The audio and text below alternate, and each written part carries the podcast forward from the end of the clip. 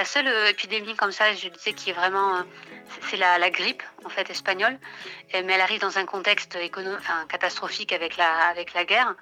Et en fait, euh, les décisions qui sont prises sont complètement différentes. Ils vont pas du tout, pas du tout euh, mettre en place d'isolement, de, quarantaine généralisée. Ils disent que ça sert, ça, ça servira à rien. Euh, parce que le virus va beaucoup, enfin la maladie va beaucoup trop vite. Donc du coup, ce qui est mis en place, c'est vraiment des quarantaines à l'échelle des personnes qui sont contaminées, mais il n'y a, y a, rien qui est fait dans ce sens-là. Quoi. Donc ça n'a pas du tout cet impact de bloquer tout, comme aujourd'hui.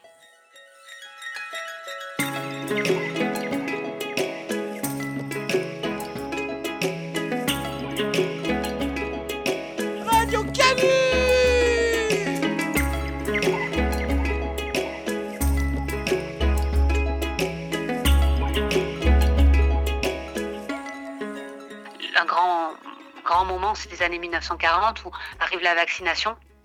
Et donc là, il n'y a, plus vraiment besoin de, s'occuper des, gens euh, qui rentrent, puisqu'on essaye de vacciner au maximum. Et donc, euh, avec la vaccination, on, obtient, euh, on arrive à lutter contre plus de maladies, etc. Radio Canu 102.2 Interview. On a la chance de pouvoir s'entretenir aujourd'hui avec Célia Mirales-Buil, qui est historienne, qui est actuellement postdoctorante à l'Université de Lisbonne et qui est aussi membre des Quarantine Studies Network et qui a fait sa thèse à Lyon sur la tuberculose dans l'espace social barcelonais entre 1929 et 1936. On est ravis aujourd'hui du coup de pouvoir s'entretenir avec elle pour euh, prendre du recul un peu sur euh, qu'est-ce que c'est qu'une épidémie, qu'est-ce que c'est que la gestion d'une épidémie et comment est-ce que euh, les épidémies ont pu être gérées à l'époque contemporaine en France mais aussi ailleurs dans le monde?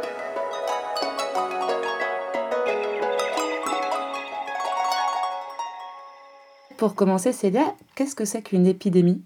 Selon le dictionnaire euh, littré, euh, une épidémie, ça vient de épi, donc ça veut dire au-dessus, euh, quoi, et de démos, donc démos c'est le, peuple.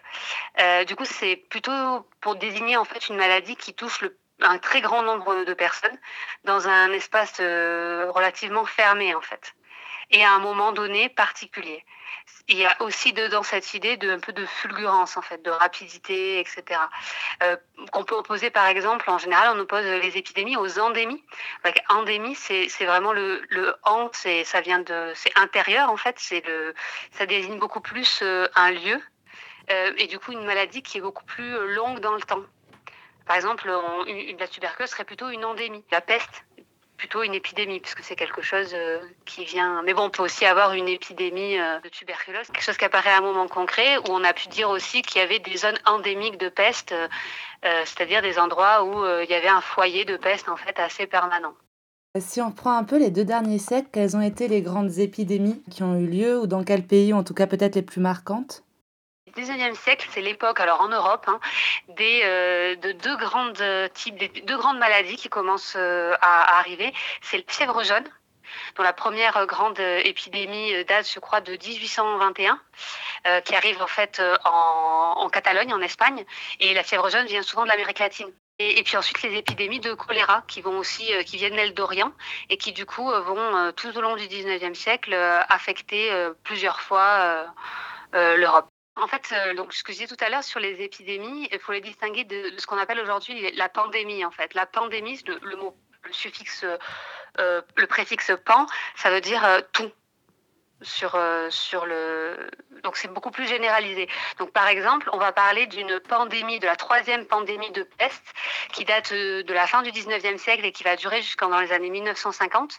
Mais en fait, c'est une pandémie qui va apparaître sous forme de, euh, de petites épidémies au sein de, dans plein de villes en fait. Euh, fréquemment euh, entre cette période. Donc, par exemple, la, dernière en Europe, ça a été Porto en 1899. Euh, mais elle a, la même pandémie a touché aussi la ville du Cap à l'Afrique du Sud en, en 1901. Ça a touché San Francisco, etc. Mais ça n'a pas été une pandémie dans le sens comme on, a, comme on connaît aujourd'hui où tout le monde était affecté en même temps. Une maladie qu'on a appelé une pandémie et qui a affecté euh, un peu le monde entier et qu'on pourrait du coup bien facilement comparer à, à, la pandémie qu'on connaît aujourd'hui, c'est euh, la pandémie de grippe espagnole qu'il y a eu entre donc entre 1800 euh, pardon en 1918 et 1919 au sortir de la de la Première Guerre mondiale et en fait ça a affecté aussi le monde entier. Les épidémies, elles venaient par exemple soit d'Amérique latine, soit d'Orient. Ça veut dire que la maladie, elle était présente là-bas, mais pas sous forme d'épidémie? Qu'est-ce que ça veut dire? C'est l'idée. Alors c'est l'idée, c'est ce que disent les, médecins à l'époque, c'est-à-dire qu'il y a des foyers en fait endémiques. Donc euh, par exemple euh, au Brésil, euh, dans, certaines zones de, l'Amérique latine, qui faisaient que généralement les maladies partaient de là. de la même manière, le, le choléra vient majoritairement d'Inde en fait. Et c'est souvent euh, parce que ce qu'ils font en, en, cas d'épidémie, la première chose que font les médecins, c'est chercher, euh, finalement, ils cherchent le patient zéro, enfin, ils cherchent euh, l'origine de la maladie. Et généralement, c'est ça qu'ils qui trouvent. pareil pour la dernière grande peste, on estime que c'est vraisemblablement parti d'Orient aussi, de l'Inde. Et en fait, la grippe espagnole, il y a beaucoup de gens qui pensent qu'elle est partie de Chine. Une fois qu'on se rend compte qu'une maladie, elle devient épidémique, ça veut dire qu'elle se déploie très rapidement sur un territoire assez resserré. Quelles mesures sont prises au 19e, 20e siècle et qui prend ces mesures? Est-ce que c'est d'abord le pouvoir politique qui réagit? Est-ce que c'est d'abord les instances sanitaires? En fait, il existait euh, au 19e siècle et euh, tout au début du 20e siècle un système qu'on appelle parfois la frontière sanitaire, c'est-à-dire un système de contrôle sanitaire aux frontières qui a évolué dans le temps. Et euh, c'était des médecins, des inspecteurs de santé qui étaient chargés en fait de contrôler de manière quotidienne ces épidémies. Donc, au début du 20e siècle, à l'époque de la bactériologie, etc., on, on, fait des tests aux personnes, notamment lorsqu'on sait que le bateau vient d'une zone qui est contaminée, quoi ou qui est suspecté de l'être, par exemple. Donc il y a tout un classement comme ça qui en fait ensuite a été repris. Euh, ça a construit en fait euh, la santé publique internationale et ça a été repris par l'OMS, enfin les ancêtres de l'OMS, etc. Euh, donc c'était eux qui étaient chargés de faire ça de manière quotidienne. L'idée, c'est que, euh, en fait, quand il y a une épidémie qui arrive, donc une épidémie qui vient d'une maladie comme ça importée, euh, qui vient d'ailleurs, euh, du coup, en gros, si ça se déclenche dans la ville, ça veut dire que la frontière sanitaire n'a pas fonctionné. On est d'accord que du coup, au 19e et au 20e siècle, ces mises en place de frontières sanitaires, elles sont quotidiennes, qu'on soit en période de crise sanitaire ou non. Oui, c'est une procédure que suivent les médecins, en fait, qui sont, qui sont au port. Euh, et, et, du coup, ça dépend euh, quand même de, de l'état sanitaire euh, mondial, on va dire. Si par exemple on sait qu'il y a une épidémie qui s'est déclenchée, ou, du moins qu'il y a des cas à Rio de Janeiro, tous les bateaux qui vont sortir de Rio de Janeiro pour aller ailleurs, ben, ils vont être contrôlés systématiquement en fait. Alors que par contre, s'il n'y a pas de risque épidémique à Rio de Janeiro, il n'y a pas, a pas eu de cas récemment, ils vont passer beaucoup plus facilement. Donc elle est, elle est modulable en fait cette frontière sanitaire. Et elle est mise en place en Europe ou elle est mise en place au niveau mondial? Alors là, moi, ce que donc ce que j'expliquais, c'était le cas le cas européen, euh, mais petit à petit, ça s'étend. Et euh, en fait, beaucoup de choses à dire. Euh, en très gros, hein, pour vraiment brosser un portrait euh, très général, euh, les, les, frontières sanitaires et particulièrement les quarantaines qui étaient mises en place à, à l'entrée de toutes les villes euh, portuaires tout au long de, de, l'époque moderne et encore au début du, du 19e siècle. Donc les personnes étaient obligées de, de, de rester en quarantaine pendant euh, avant de rentrer dans la ville, en fait, c'était le moyen le plus sûr qu'on avait pour être sûr que les personnes n'allaient pas être, allaient pas contaminer les autres. En fait, elles disparaissent petit à petit en Europe. Et euh, donc les, historiens, notamment les historiens anglais, ont, ont, beaucoup mis en avant, parce que les Anglais étaient les premiers à enlever les quarantaines. Les Anglais ont toujours eu une tradition euh, anti-quarantaine. Et ils ont toujours dit, ben voilà, euh, c'est grâce au progrès de l'hygiène, des villes, etc., qu'on n'a plus de maladies, donc il n'est plus nécessaire de mettre en place les quarantaines. Et en fait, ce que disent les historiens de la Méditerranée ou les historiens qui ont travaillé sur, sur l'Orient, etc., c'est qu'en réalité, ce qui se faisait, c'était des quarantaines décentralisées, en fait, délocalisées ailleurs. Et les Anglais, effectivement, à la fin du 19e siècle, ils font plus de quarantaines sur leur port euh, en Angleterre, mais par contre, il les renforce à fond sur la Méditerranée. Euh, ou encore, euh, à la fin du 19e siècle, euh, la population ciblée, c'est les pèlerins de la Mecque, parce que c'est eux qui apparemment ont apporté, ont, fait, arriver en Europe une grande épidémie de choléra en 1865. Donc c'est eux les responsables. Et donc du coup, il y a un renforcement des contrôles absolument brutal sur cette population tout le long en fait du chemin du retour. Donc en fait, il y a des quarantaines qui se mettent en place, voilà. Et bon, ce, que je disais là sur les quarantaines, ça se voit partout. Il y a, il y a plein, ça se voit en Australie, enfin tous les pays d'Amérique latine, enfin partout, on, a ce, ce système-là.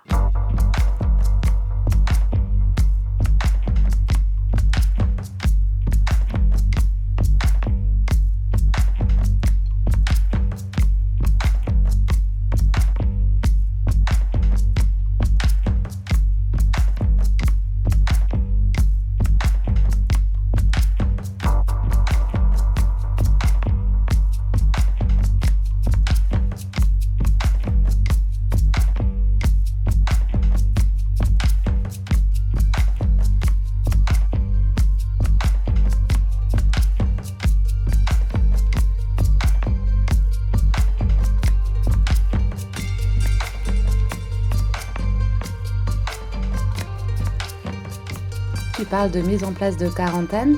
Est-ce que tu veux redéfinir qu'est-ce que c'est qu'une quarantaine, peut-être sa différence avec le confinement Et qui décide sa mise en place? Est-ce que c'est les pouvoirs politiques conjointement avec euh, les organisations médicales?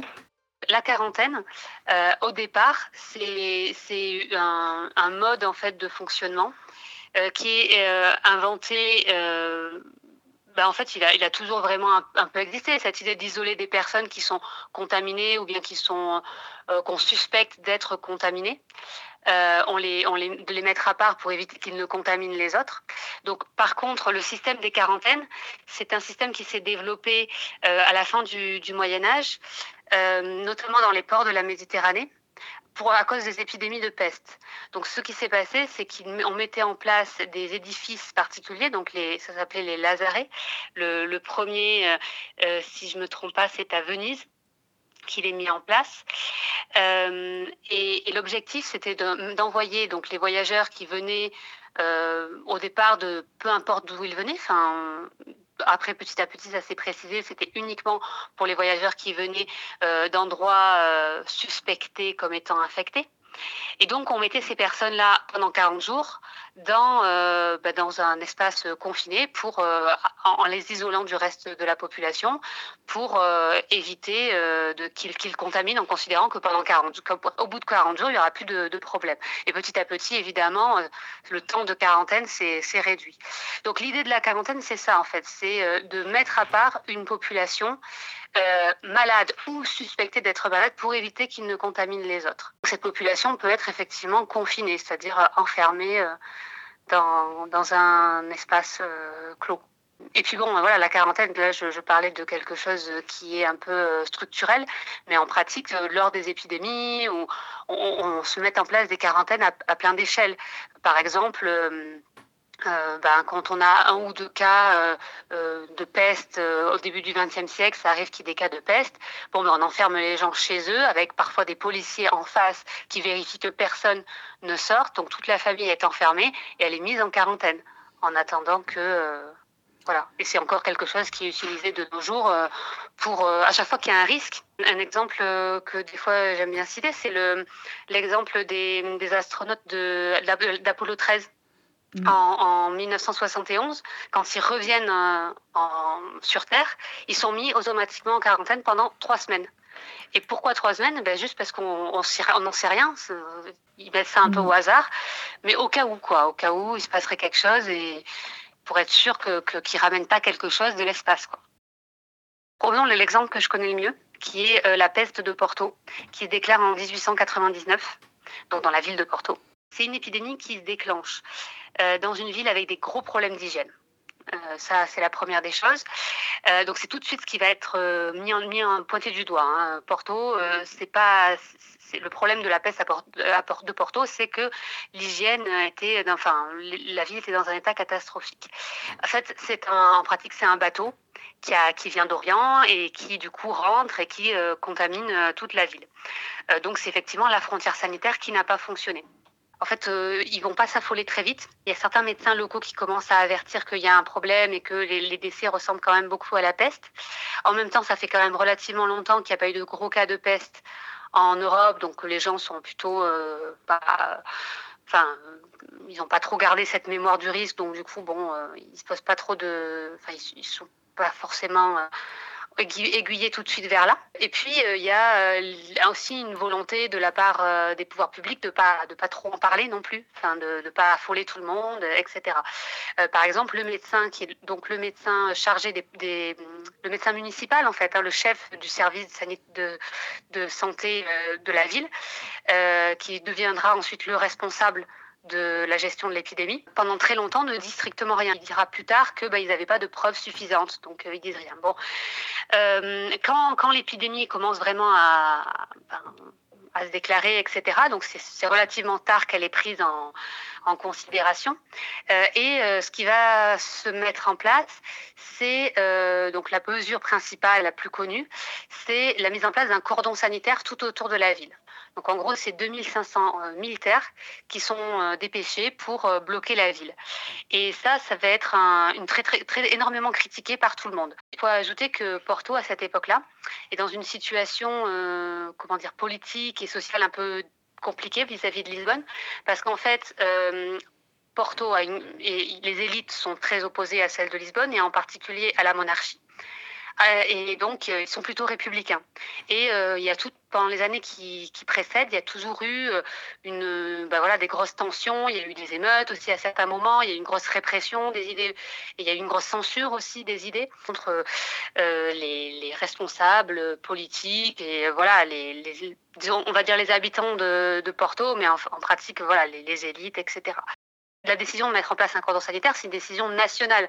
C'est l'État, euh, c'est la, monarchie portugaise, c'est depuis Lisbonne en fait qu'on prend la décision. Et ça, ça va être énormément euh, critiqué partout, par tout le monde en fait à Porto, euh, à un point très très important. Hein, il, va y avoir des émeutes, il va y avoir une grosse opposition. Il y a une censure en même temps qui se met en place pour qu'on ait moins possible d'informations sur ce qui se passe. Euh, à la fois sur les personnes qui essayent euh, bah, de transgresser le cordon sanitaire. Euh, aussi ne pas dire que en fait ils mettent en place le cordon sanitaire, mais ils le mettent en place au bout de. Enfin, ils annoncent la mise en place d'un cordon sanitaire et ils le mettent effectivement en qu'au bout de deux semaines, ce qui fait que 5% de la population, en l'occurrence ceux qui peuvent se le permettre, sont déjà partis et donc euh, avec le risque qui diffuse la maladie ailleurs. Euh, en pratique, euh, beaucoup de médecins internationaux critiquent énormément le cordon sanitaire en disant que ce n'est pas la bonne solution. La décision, donc, comme je le disais, est prise par les, autorités de, Lisbonne, mais avec l'appui du médecin. du médecin de, Ricardo Jorge, qui est le médecin de, des services euh, municipaux en fait. Et euh, lui, il est complètement opposé à tous les autres médecins locaux, mais aussi à beaucoup de médecins internationaux qui critiquent le cordon sanitaire, qui considèrent qu'il faudrait faire d'autres d'autres choses. Mais en fait, une la raison principale de la mise en place de ce cordon, c'est parce que l'Espagne, qui est le voisin de la, de, du Portugal, fait pression sur le gouvernement à, Lisbonne et leur dit mais en fait, si jamais vous le faites pas, nous on bloque toutes nos communications avec vous. Du coup, c'est un il vaut mieux sacrifier Porto en fait euh, mm. que, voilà que sacrifier le reste du pays. C'est l'occasion en fait Porto pour tous les grands médecins, bien connus à l'époque, comme par exemple Albert Calmette hein, en France, de venir à Porto pour tester euh, leur sérum, leur, leur, vaccin, etc. sur les, personnes. Il y a énormément de publications qui sont faites euh, voilà sur la crise, sur cette question-là à Porto. la suite de tout ça, c'est que ça va quand même durer super longtemps parce que ça dure entre euh, le cordon sanitaire, il, dure entre août et, décembre, sachant qu'ils essayent à certains moments de le lever, mais il y a un regain des cas, donc du coup ils, le remettent en place. À l'intérieur de la ville, il y a aussi euh, des mesures qui sont prises. Euh, d'abord, des, quarantaines précises sur les, bâtiments où l'on sait qu'il y a des malades où on sait qu'il y a des décès. Euh, du coup, des, des mini cordons sanitaires, on va dire, autour de ces, bâtiments-là, des campagnes de désinfection. Des, les brigades de désinfection qui passent dans la ville et qui, euh, font de la désinfection sur toutes les rues, mais qui brûlent aussi certains, édifices, euh, par exemple, généralement évidemment les taudis.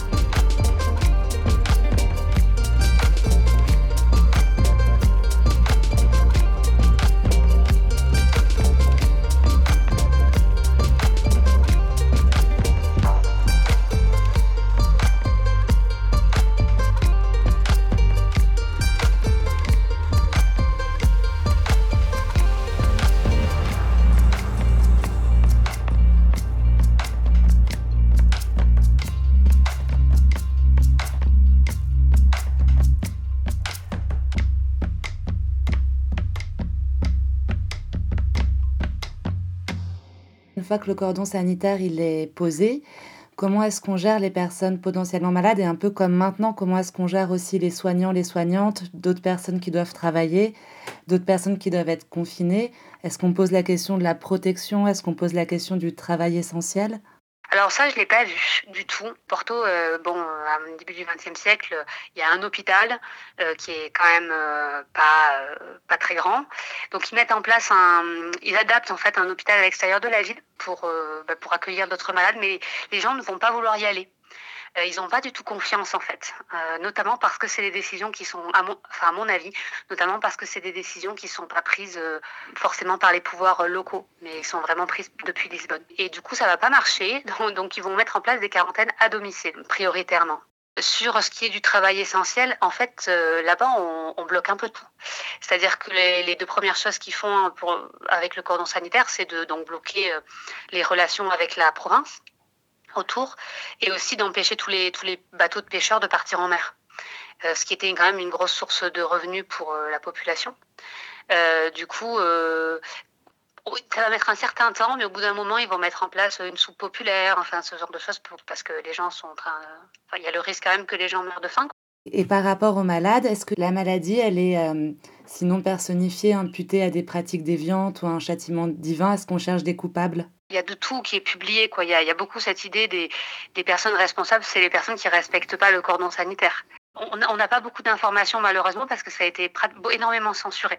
Mais euh, on, sait, on se doute bien qu'il y a beaucoup de gens qui sont morts en essayant de passer le cordon en fait. Donc eux, ce sont des personnes qui sont responsables puisque euh, ne respectent pas euh, ce qui est mis en place, la loi, etc. après, au niveau de la, du choix non pas responsabilité de la maladie, mais responsabilité de la situation. Euh, là, ils se renvoient tous là-bas. Évidemment, euh, la responsabilité euh, est au, au, pouvoir, soit municipaux qui n'ont pas pris la, la, question suffisamment à cœur dès le départ, soit les pouvoirs nationaux qui ne l'ont pas fait non plus.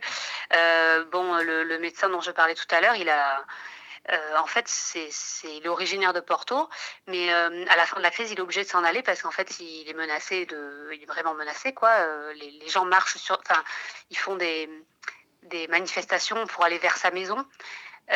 et du coup, il s'en, il s'en va de Porto et puis il deviendra très connu, mais à Lisbonne en fait. Il ne pourra plus jamais revenir à Porto. Dans les réseaux de solidarité qu'on peut voir se mettre en place, tu as cité les soupes populaires, mais du coup, il y a peut-être peu de marge de manœuvre. Je ne sais pas si tu as des traces de comment est-ce que des personnes peuvent s'auto-organiser. Alors, ce que on voit, c'est plus à travers justement les désobéissances. On voit qu'il y a beaucoup de gens qui passent les cordons sanitaires ou tout au long du 19e siècle, enfin tout ça pour euh, pour en fait euh, aller faire de la chercher à manger quoi faire faire de la contrebande parce que quand on isole une ville euh, ensuite il faut trouver des moyens bah, voilà de, s'approvisionner. Il y a eu des cas d'approvisionnement euh, dans certaines quarantaines qu'on voyait par exemple quand on bloquait parfois des frontières parce qu'il y avait un risque d'épidémie donc du coup on bloquait certaines personnes aux frontières. Là des fois il y avait des, des, des organisations de d'approvisionnement en fait par l'armée donc on distribuait des distributions d'alimentation. Ça, ça c'est arrivé aussi à Porto. Hein. Mais bon, il y a aussi beaucoup de réseaux comme ça, euh, un petit peu euh, illégaux.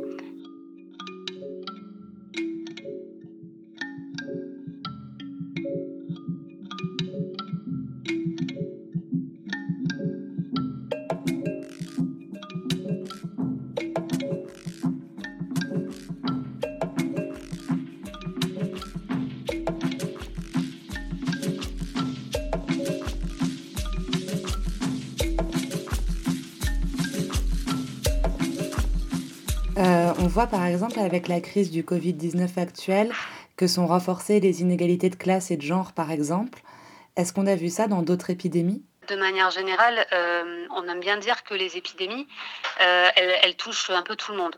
Alors c'est vrai qu'en théorie, en fait, parce que, euh, bon, effectivement, il y a, y, a, y a, un peu tout le monde qui peut mourir d'une épidémie. La peste, ça touche un peu tout le monde, mais en pratique, ça a quand même touché majoritairement des gens euh, qui étaient déjà dans des, dans des conditions euh, bah, assez difficiles, puisque ça, ça touche bizarrement, les premiers cas, c'est toujours euh, dans des, des, logements très dégradés, etc. Bah, des gens qui ont des professions, des, des, professions un peu précaires. Par exemple, un cas, des cas de peste au début du XXe siècle, qu'il y a un peu partout pendant très longtemps, c'est souvent des gens qui font des petits boulots dans les ports par exemple, qui ramassent les chiffons, les chiffonniers. En fait, cette discrimination, elle existe euh, même hors des épidémies, même avec la frontière sanitaire habituelle. Euh, quand les bateaux ils arrivent, euh, je me souviens, j'avais travaillé sur Lisbonne au, début, du XXe du 20 siècle, donc après la peste de Porto. C'était pas officiel, hein, c'est pas dans les textes, mais dans les correspondances, ce que disaient les médecins, c'est que systématiquement, les personnes qui étaient en troisième classe ont désinfecté leurs habits parce qu'ils ont toujours des habits sales. Alors qu'à l'inverse, les autres personnes n'en avaient pas besoin, alors qu'ils étaient dans le même bateau, hein, mais euh, on n'avait pas besoin de les désinfecter parce que bah, voilà, ce sont des gens qui ont une meilleure hygiène, euh, tout ça. La, fuite euh, des élites en dehors des villes, c'est un grand classique. Quoi. Tous ceux qui peuvent partir partent, et donc du coup, ceux qui restent. et, puis, la manière ouais, dont on focalise l'attention bah, typiquement sur les taudis, euh, sur les endroits où il y a le plus, selon eux, de plus de risques, ça s'articule toujours comme ça, euh, forcément, euh, les, inégalités, elles sont... Et elles sont décupées aussi parce que les personnes qui vont subir le plus, c'est les personnes qui, qui sont les plus, bah, les plus vulnérables, comme ils disent aujourd'hui. quoi. Mm. C'est-à-dire celles qui bah, ne peuvent pas aller travailler et du coup n'ont aucun moyen de subvenir à leurs besoins.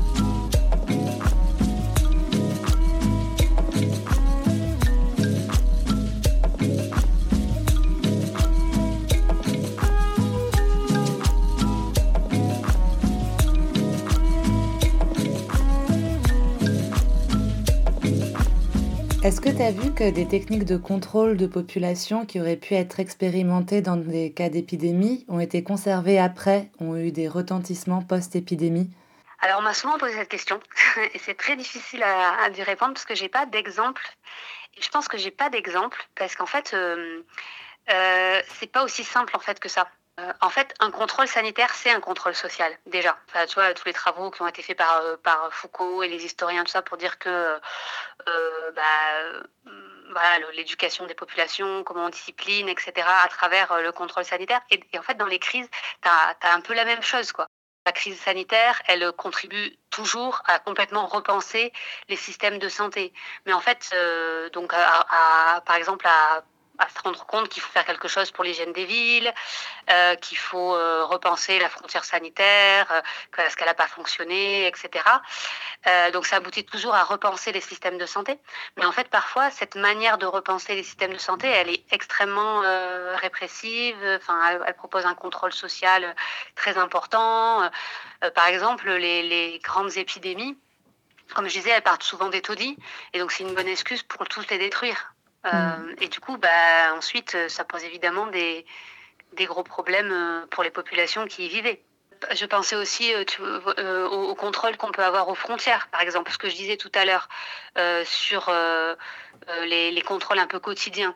Alors bon, là, ça n'a pas marché parce qu'on a eu une épidémie, donc on renforce la frontière sanitaire, mais du coup, on, on, la renforce sur certaines personnes, en particulier sur les personnes que l'on que, que l'on sait avoir, euh, enfin, qui ont apporté par exemple l'épidémie, tu vois, la, la mm. première fois, quoi. Mm, mm. L'exemple euh, que je leur avais donné, c'était celui euh, que j'ai cité tout à l'heure des pèlerins de la Mecque. en fait, ils sont rendus responsables d'une épidémie et du coup, ils vont être complètement ciblés par toutes les politiques. franchement, j'ai entendu parler d'eux jusque dans les années 1970. le cibler cette population comme la responsable. Et en fait, dans tout, euh, il y a des, historiens qui ont travaillé sur euh, comment ça se passait euh, le contrôle sanitaire dans les lazarets. Et en fait, c'était un énorme contrôle social.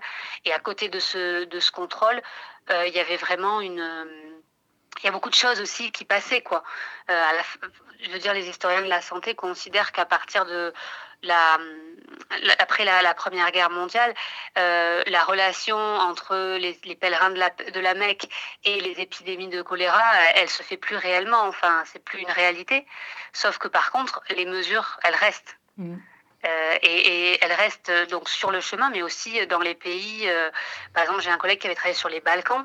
Euh, il, montrait comment euh, une, une, des bases de l'islamophobie bah, est aussi reliée à cette, ce contrôle sanitaire, en fait. Mmh. Par contre, tu vois, on peut, ce qu'on peut pas dire, c'est euh, que ça, ça comment dire, c'est la seule explication. Ça fait partie de d'un certain nombre de choses.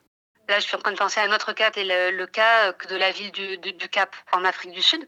Quand ils ont une épidémie de peste en 1901, une des choses qu'ils font, c'est euh, prendre tous les Noirs africains de la ville, qui sont considérés comme étant responsables, et on les parque à l'extérieur de la ville.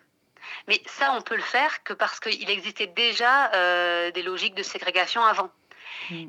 Et en même temps, ça cristallise le fait, euh, ça rend visible en fait la possibilité de, faire ça, et euh, ça va être renforcé par la suite, parce qu'ensuite, euh, donc à partir de 1910, c'est l'Union d'Afrique du Sud qui se met en place avec des politiques de discrimination raciale, etc. Et en fait, on peut pas savoir quel rôle a joué la peste, mais elle a joué une sorte de rôle en fait, elle a, accéléré le processus quoi. Je pense pas que les outils qui sont utilisés aujourd'hui pour, euh, pour euh, réprimer en fait au nom de la santé de tous. Euh, je pense pas que ce soit des outils qui soient différents de ceux qui étaient utilisés avant en fait. Parce que finalement c'est un peu toujours les mêmes outils. On parle d'une crise sanitaire, mais euh, dans n'importe quelle crise, on, a, on, utilise toujours la même chose. Sur l'armée, sur la police qui vient, euh, l'état d'urgence, le couvre-feu par exemple. Bon, bah, c'est typiquement quelque chose qui est utilisé aujourd'hui dans dans, dans plein d'endroits et qui est utilisé pour euh, dans, lors des guerres, enfin lors de toutes les crises, lors, lors des attentats, lors d'attentats, de menaces terroristes, etc. Donc l'ennemi n'est pas le même, mais les outils sont les mêmes.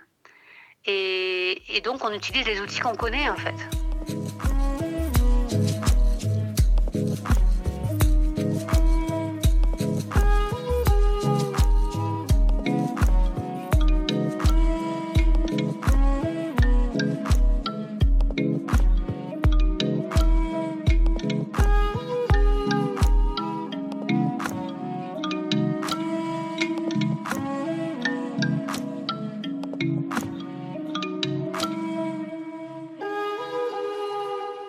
A beaucoup imputé euh, à la mondialisation la diffusion rapide de l'épidémie de Covid-19. Mmh. Et je me demandais aussi s'il y avait déjà eu des cas par le passé de confinement d'États en entier, de plusieurs États de manière simultanée. Concernant la mondialisation, en fait, c'est toujours l'argument euh, qui est mis en avant pour la circulation en fait, euh, des maladies. Et par exemple, le cas des pèlerins de la Mecque, l'idée, c'est de dire, bah, avant, les gens marchaient dans le désert et du coup, bah, le temps de période d'incubation se passait. C'est pour ça qu'ils n'arrivaient pas jusqu'à nous. Maintenant, il y a un chemin de fer et bah, du coup, euh, tout le monde, euh, tout le monde tombe malade. Donc la, rapidité liée au progrès euh, du transport et de circulation, etc. Bah, du coup, ça, explique. Ça a toujours été un peu l'argument phare pour expliquer comment, pourquoi on avait de plus en plus de maladies. Comment les pouvoirs publics en fait utilisent les théories médicales un peu euh, en fonction de ce qui les arrange.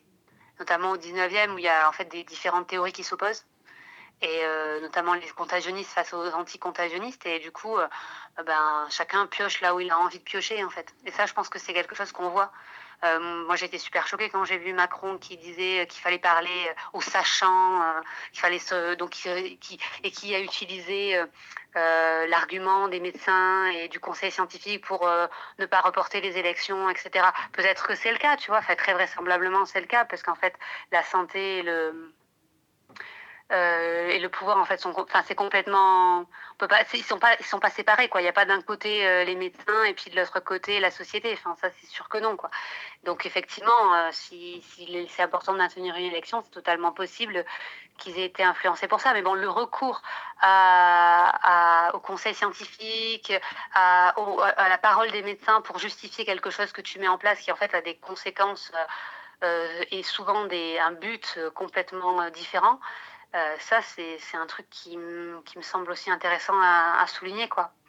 Mmh, sur euh, mmh. le parallélisme entre les deux. Et il y a un autre truc aussi, c'est euh, ce grand truc là qu'on a aujourd'hui avec la recherche d'une solution médicale et, euh, et, le débat entre les charlatans et les, et les vrais médecins qu'on a autour du professeur Raoult là à Marseille.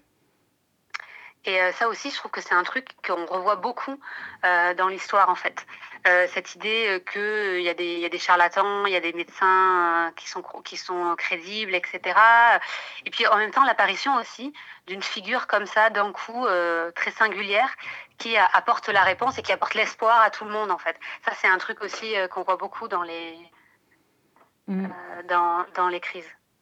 Il y a vraiment beaucoup de points de convergence. Euh, l'opacité, par exemple, euh, des pouvoirs publics, euh, ne, pas, ne pas affoler les gens, le, la question de la panique, de comment on gère une panique. Cette idée que plusieurs États se mettent en quarantaine simultanément, moi je trouve que c'est vraiment ce qui est inédit aujourd'hui. C'est que tous les cas que je connais, c'est toujours une ville qui est enfermée.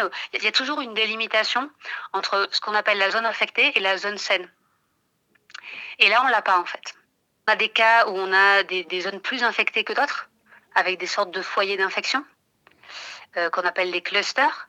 Mais il n'y a pas vraiment cette délimitation en fait. Et c'est ça qui est assez étrange. Et par ailleurs, euh, nous, là, on est, on est tous confinés, mais on est confinés pour ne pas contaminer les autres et pour ne pas nous contaminer nous-mêmes. Et ça, c'est quelque chose de relativement novateur en fait, même s'il y a toujours eu un peu l'idée euh, dans les mesures, euh, ce qu'on appelle aujourd'hui les mesures barrières ou les mesures d'hygiène, comme euh, tout au long du XXe siècle. Mais en fait, ça pour moi, c'est quelque chose que j'ai pas encore réussi à penser, quoi, et qui est, qui est assez, qui me semble assez inédit, oui.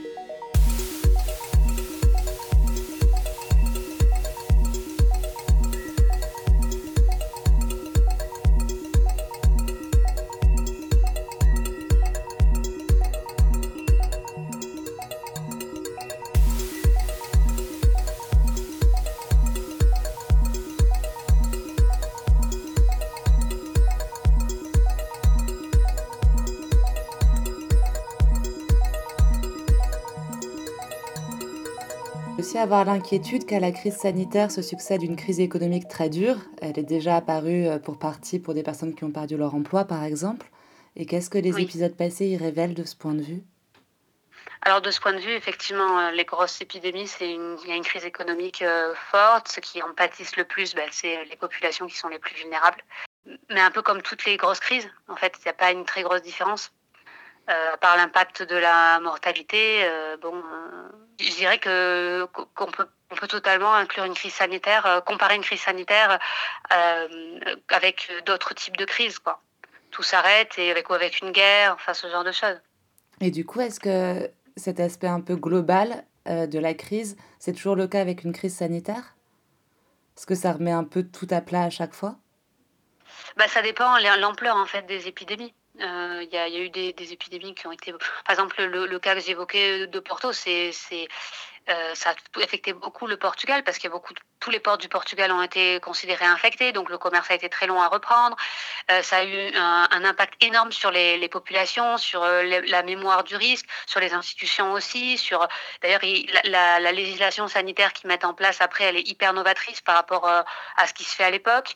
En 1901, juste après, ils mettent en place euh, une nouvelle législation. Euh, et le responsable d'écrire tout ça, c'est le médecin qui était en charge de l'épidémie de Porto, qui deviendra le médecin le plus connu du Portugal, le représentant du Portugal dans les conférences internationales, etc. et, donc en fait, il y a toute une partie qui est plutôt sur l'hygiène des villes, la réorganisation, on va dire, de la santé intérieure, mais il y a toute une partie qui est celle qui serait considérée comme, comme novatrice, sur comment on va gérer la frontière sanitaire euh, dans les ports. Et donc là, c'est complètement repensé et beaucoup des points qui sont abordés euh, dans, cette nouvelle législation, elles se retrouvent ensuite euh, dans les, textes des conférences internationales deux ans après. Au niveau européen. Et en gros, l'idée, c'est ça qui est assez intéressant, c'est que en fait, on a montré que la frontière n'avait pas fonctionné et que les quarantaines traditionnelles n'ont pas fonctionné. Et ce qu'on va faire, c'est les réduire encore plus en disant ben non ça parce que on est dans une logique de l'époque dans une logique de pensée qui est que les quarantaines ça bloque le commerce donc ça sert à rien. Donc il faut euh, trouver des solutions qui soient plus modernes. Et c'est la victoire de la bactériologie. Du coup on va tout baser sur euh, les tests bactériologiques donc faire tester un peu tout le monde. Euh, sur, la sur la désinfection, donc euh, notamment euh, les dératisations, tuer tous les rats qui sont considérés comme étant les responsables de la peste. donc on, c'est là-dessus qu'on cible. Et aussi l'idée de cibler, encore une fois, les populations à risque. donc du coup, ça inaugure en fait la fin du système des Lazarés au Portugal, alors que dans le sud de l'Europe, c'était alors c'était déjà en train voilà, de, disparaître, mais ça donne vraiment une, accélération à ce système-là en fait. Euh, et le sud de l'Europe avait, euh, je parlais du sud de l'Europe parce qu'en fait le nord avait, quand même largement euh, démobilisé ses quarantaines depuis ses institutions quarantenaires depuis longtemps, mais le sud continuait à les maintenir parce qu'ils considéraient que c'est comme ça qu'ils arrivaient à, lutter contre les maladies. Ils n'étaient pas trop d'accord avec ce que faisait l'Angleterre, par exemple.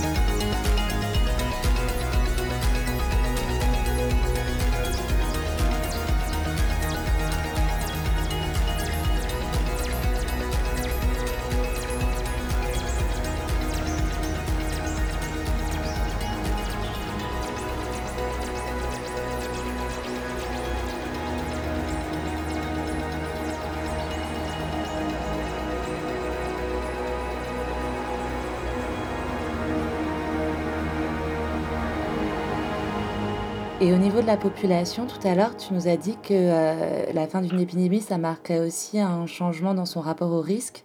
Qu'est-ce que ça peut changer peut-être aussi au niveau des mentalités, dans son rapport à la mort, son rapport à la santé? Est-ce que tu as vu des traces de ça? C'est super difficile en fait d'avoir des informations sur les populations. Euh, à part celles qu'on a euh, bah, finalement dans les rapports de police, tout ça, où les gens, ils, les désobéissent, tout ça. Euh, mais après, ce qu'on a, c'est plutôt des informations sur les populations qui sont écrites par, par les, médecins ou voilà, les, on va dire les élites. Quoi. Et du coup, effectivement, il y a toujours eu cette idée que tout la, fin du 19e siècle, c'est le, moment où euh, on inculque l'hygiène euh, à la population. Euh, donc après, pour ce qui est de la mémoire du risque, je disais ça parce que c'est quelque chose qu'on voit beaucoup sur toutes les épidémies à la fin du 19e siècle. Par exemple, j'ai une collègue, enfin des collègues qui ont travaillé sur les Baléares.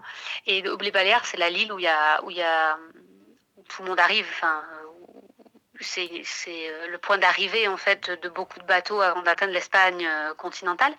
Et du coup, euh, ils sont fréquemment affectés par des épidémies de choléra, des épidémies de fièvre jaune. Et du coup, ils ont mis en place des cordons sanitaires quasi systématiques qui sont payés par la municipalité et dans lesquels on enrôle la population. Euh, et, du coup, euh, ils ont ce mécanisme qui est mis en place immédiatement. Quoi. Et quand l'Espagne essaye de les enlever, parce que c'est énormément critiqué en Europe et que considère que c'est plus vraiment dans l'air du temps, euh, ils refusent. Et c'est les populations qui refusent en fait, qui, disent oh mais on s'en fiche, nous on continuera à le faire, parce qu'ils ont une cette mémoire du risque que ça a fonctionné. de la même manière, il y a d'autres cas comme ça où il y a des populations qui, qui vont avoir des, des qui, qui, vont récupérer en fait des habitudes parce que ça a fonctionné. Pour élargir un peu, un petit peu, euh, je pense qu'aujourd'hui on l'a vu avec euh, des, attitudes très différentes euh, selon les, pays. là, je parle plutôt de mémoire du risque au niveau des institutions. Au Pérou, ils ont bloqué la ville en deux jours. Ils ont l'habitude de. Le pouvoir militaire est très fort, quoi, donc ils savent bloquer une ville. Mais je pense aussi qu'ils ont, ils ont une mémoire euh, de l'épidémie, euh, de d'autres épidémies qu'ils ont pu avoir. Je pense au virus Zika, enfin, toi, savoir euh, déclencher la frontière. Et la population aussi a peut-être plus l'habitude de, de ça. Mmh. Et je pense qu'ils l'ont eu en Chine aussi, parce qu'en fait, au début, tu me posais la question de je me suis arrêtée au début du XXe siècle en fait en citant les différentes grandes épidémies. Mais il y a d'autres épidémies en fait euh, beaucoup plus récentes. Bah oui, le SRAS, il y a Ebola, qui est très connu et voilà toutes ces toutes ces épidémies là euh, qui ont quand même euh, en fait j'ai lu l'autre jour que ces épidémies là avaient fait que l'OMS avait demandé à tous les États de se tenir prêts quoi. ensuite ça a été démantelé face à la fameuse histoire qu'on entend aujourd'hui sur les masques apparemment, euh, quand il y avait beaucoup de masques avant euh, en France, c'était justement pour ça, quoi, parce qu'ils avaient peur euh, en lien avec toutes ces épidémies. Quoi.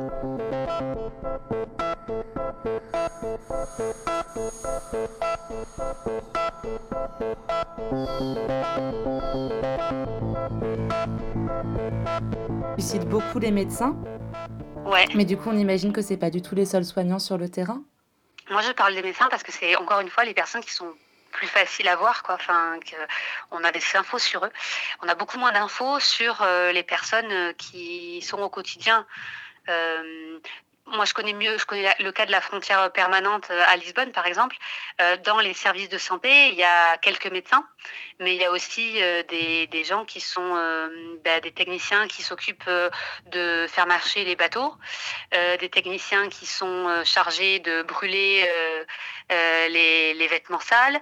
Il y a les techniciens qui sont chargés de faire marcher les, les machines de désinfection. Et ça, c'est des gens qui sont très confrontés au risque de manière euh, quotidienne. D'ailleurs, euh, pour ce qui est du genre, euh, moi j'ai toujours vu des hommes. Alors, ça pourrait s'expliquer de plein de manières différentes. Les seules fois où j'ai vu des femmes dans ces services-là, c'était des infirmières visiteuses qui apparaissent très tard. Et ça, c'est vraiment toujours dans la médecine une fonction dédiée aux femmes. Dans un lazaret, tu as, une partie qui est gérée par, par les personnes qui font tourner le truc, quoi. Enfin, parce que c'est quand même une grosse entreprise, hein. il faut, faire, faut nourrir des gens, ça fonctionne comme un hôtel. Par contre, toute la partie médicale, euh, médicalisées, c'est plutôt euh, des hommes. Quoi. Y a pas... Les religieuses, elles vont bien sûr arriver quand il y a une crise. Euh, ou euh, les, ce qu'on appelait les, les, dames de la bienfaisance qui viennent euh, apporter la nourriture, aider, tu vois, plutôt une aide sociale en fait aux, aux, populations. Ça, oui, on les, on les voit beaucoup là-dedans. Et après, il y a le rôle des familles, mais ça c'est plus classique dans la médecine euh, au, au début du XXe siècle et à la fin du XIXe, c'est euh, le rôle des mères euh, qui sont chargées, bah, de, sont chargées de la santé des familles, celles qui gèrent la maison. Donc on leur explique qu'elles doivent nettoyer les maisons, comment elles doivent désinfecter, etc. Enfin tout ce rôle-là, elles jouent un rôle important là-dedans aussi.